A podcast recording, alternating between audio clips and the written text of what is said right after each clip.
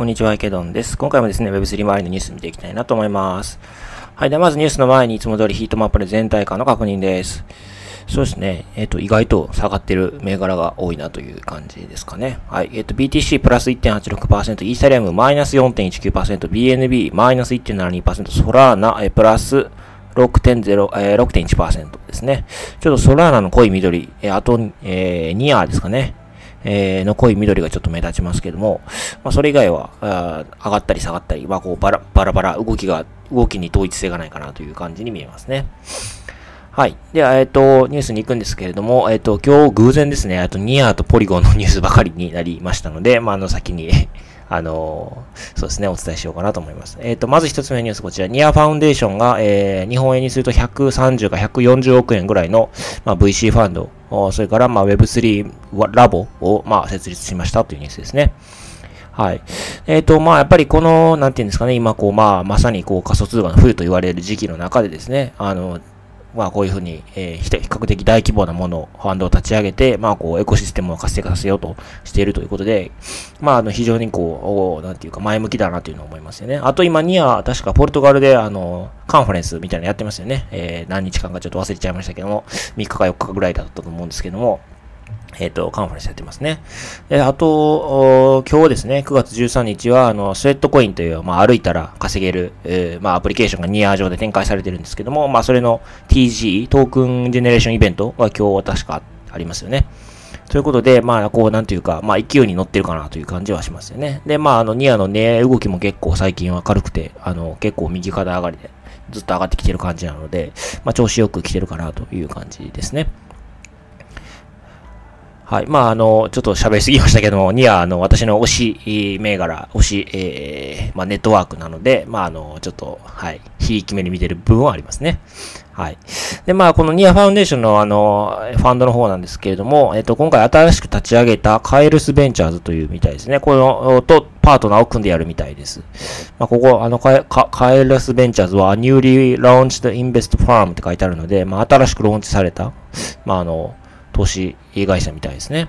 まあ、ちょっと詳細はよくわからないんですけれども、まあ、こちらと組んで、えー、100 milli、えー、100 million dollars fund。だから、まあ、日本円にすると130か140億円ぐらいのファンドになるということのようですね。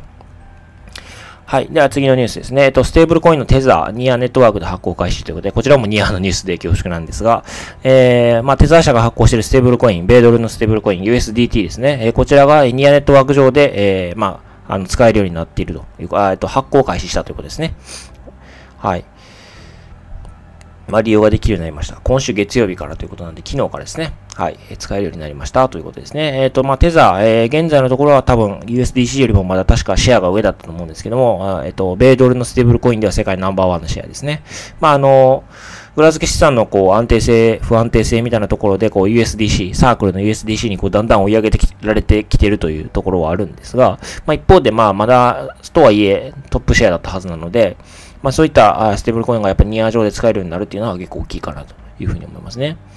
で、えっと、まあ、このテザーの USDT が使える11番目のブロックチェーンになるということで、まあ、他に使えるところで言うと、ポリゴンとかイーサとかソラーナとか、まあ、そういったところが挙げられていますね。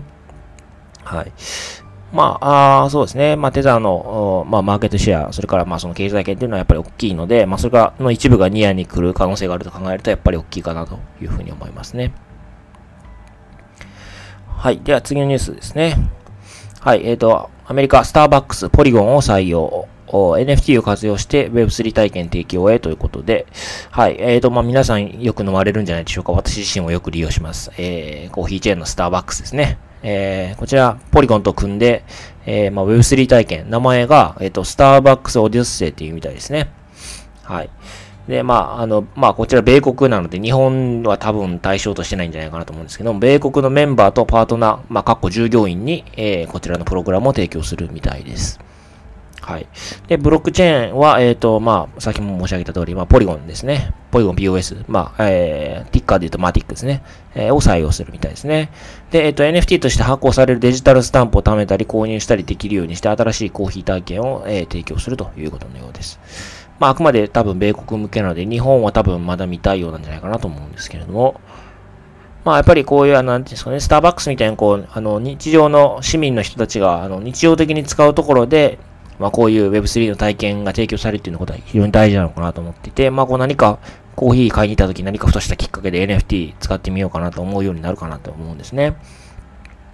まあこういうところからは、あの、なんていうか、えー、一人、また一人という形でこう Web3 の世界に乗っかってくるんだろうなというふうに思っていますね。はい。で、このスターバックスオデュッセイでこのプログラム自体なんですけれども、12日ですね、昨日から事前申し込みの受付を始めていると。で、えー、今年中にはサービス提供を開始する予定ということですね。はい。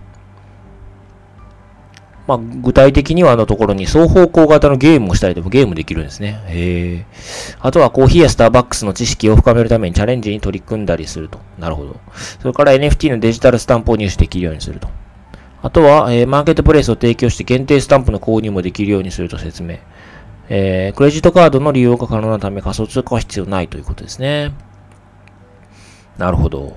それからスタンプを貯めると貴重な特典や体験にアクセスすることが可能。えー、飲み物の作り方を学べる、えー、バーチャル教室に参加したり、限定グッズを入手したり、アーティストとのコラボレーションに参加したりすることが可能になると述べているということですね。で、まあ、NFT として発行されるスタンプは上記マーケットプレイスでメンバー同士で売買もできるようにするということですね。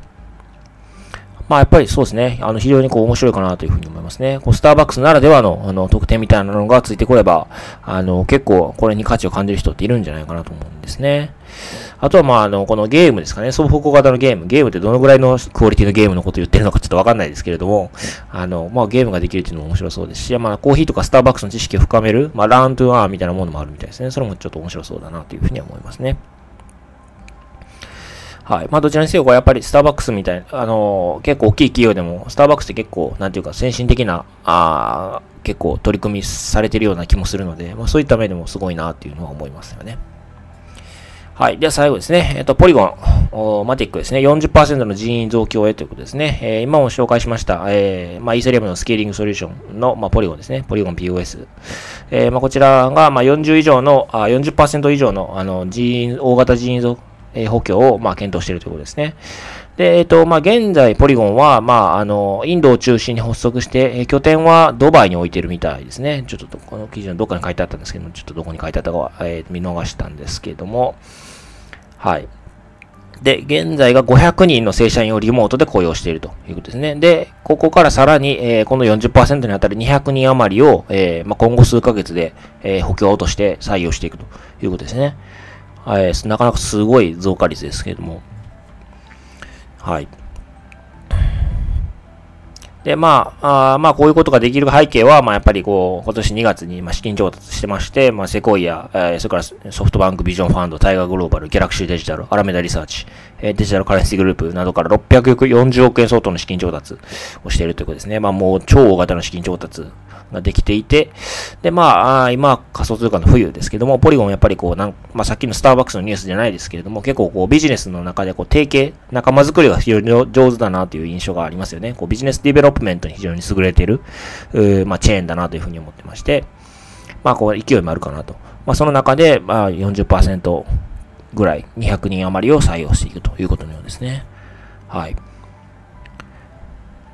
まあ、なかなかすごい、なんていうか、すごく勢いがあるなっていうのは改めて感じますね。まあ、あの、エンジニアとか、まあ、マネージャーとかみたいなので、まあ、なかなか、えー、まあ、採用されるのは簡単ではないかなとは思うんですけれども、まあ、日本で採用があればですね、まあ、チャレンジしてみるのも面白いかなというふうに思いますね。特にエンジニアの方ですかね。はい。まあ、そういうふうに思います。はい。では、今回こちらで終わりたいなと思います。よろしければチャンネル登録、フォロー、それから高評価の方お願いいたします。はい。では、お疲れ様です。